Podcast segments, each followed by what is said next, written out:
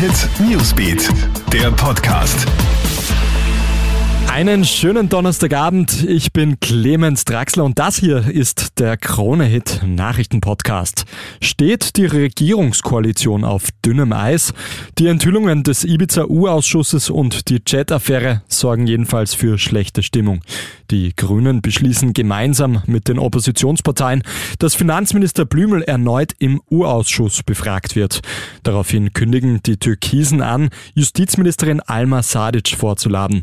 Sadic hat der ÖVP ja davor vorgeworfen, substanzlose öffentliche Angriffe gegen die Justiz zu liefern. Gefährdet schönes Wetter etwa den Impffortschritt.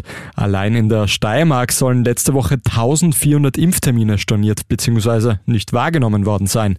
Da liegt die Vermutung nahe, dass viele rund um den Feiertag kurzentschlossen auf Urlaub gefahren sind und daher den Impftermin sausen haben lassen.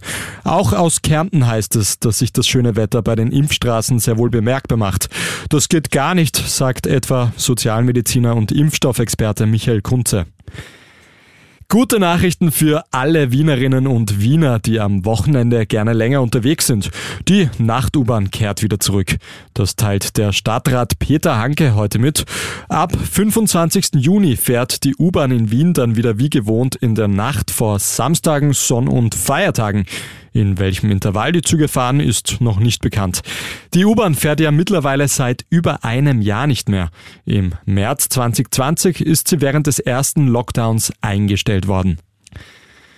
In Kalifornien soll eine Nonne hunderttausende Dollar im Casino verzockt haben.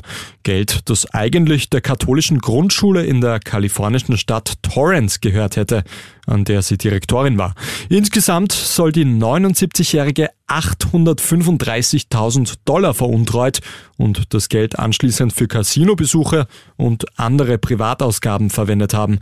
Die Nonne wird jetzt wegen Geldwäsche und Betrug angeklagt. Das war's mit deinem heutigen abendlichen Update aus der Nachrichtenredaktion. Noch mehr Infos findest du auf KroneHit.at und den nächsten Podcast gibt's dann wieder morgen früh. Einen schönen Abend noch. KroneHit Newsbeat, der Podcast.